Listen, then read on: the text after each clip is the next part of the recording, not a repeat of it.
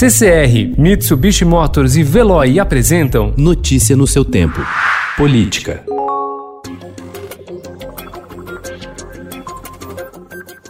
Um senador e dez deputados bolsonaristas tiveram o sigilo bancário quebrado por determinação do ministro do Supremo Tribunal Federal, Alexandre de Moraes, responsável pelo inquérito que apura a organização e financiamento de atos antidemocráticos. Assinada em 27 de maio, a decisão tornou-se pública ontem, quando a Polícia Federal cumpriu 21 mandados de busca e apreensão contra um parlamentar, políticos ligados ao Aliança pelo Brasil, partido que o presidente Jair Bolsonaro pretende criar, além de bloqueios blogueiros e youtubers que apoiam o governo federal.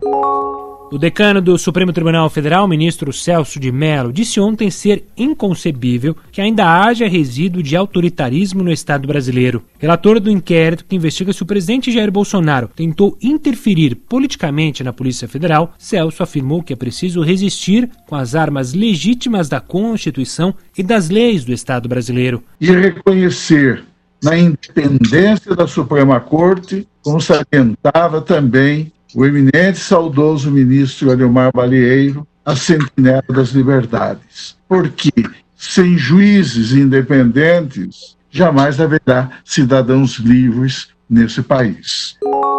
O plenário do Supremo Tribunal Federal formou maioria na noite de anteontem para manter o ministro da Educação, Abraham Weintraub, no inquérito das fake news. Até agora já foram computados seis votos no plenário virtual para deixar Weintraub na mira da investigação sigilosa sobre ameaças, ofensas e fake news contra integrantes da corte e familiares.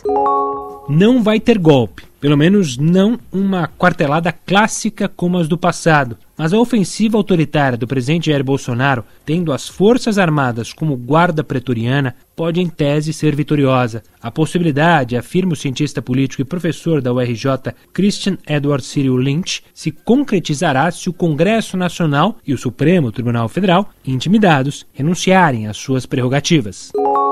A ampliação do tempo de campanha eleitoral na TV neste ano já começou a fazer parte das discussões políticas. O presidente da Câmara, Rodrigo Maia, disse que se trata de uma boa ideia após se reunir na terça-feira com o presidente do Tribunal Superior Eleitoral, Luiz Roberto Barroso, e também com médicos para avaliar a data das eleições municipais. Nós vamos ter mais dificuldade, mesmo no momento de queda da curva, de aglomeração, de proximidade. Talvez ampliar não o prazo da televisão, mas o tempo de televisão durante o dia, ou aumentar mais cinco dias a televisão, é, talvez seja um caminho que possa ajudar. Foi uma ideia do líder do PDT, o deputado Vônio. Eu acho que pode ser uma boa ideia para colocar no debate independente é, da mudança da data da eleição. Notícia no seu tempo. Oferecimento CCR e Mitsubishi Motors. Apoio Veloy. Fique em casa. Passe sem filas com o Veloy depois. Peace.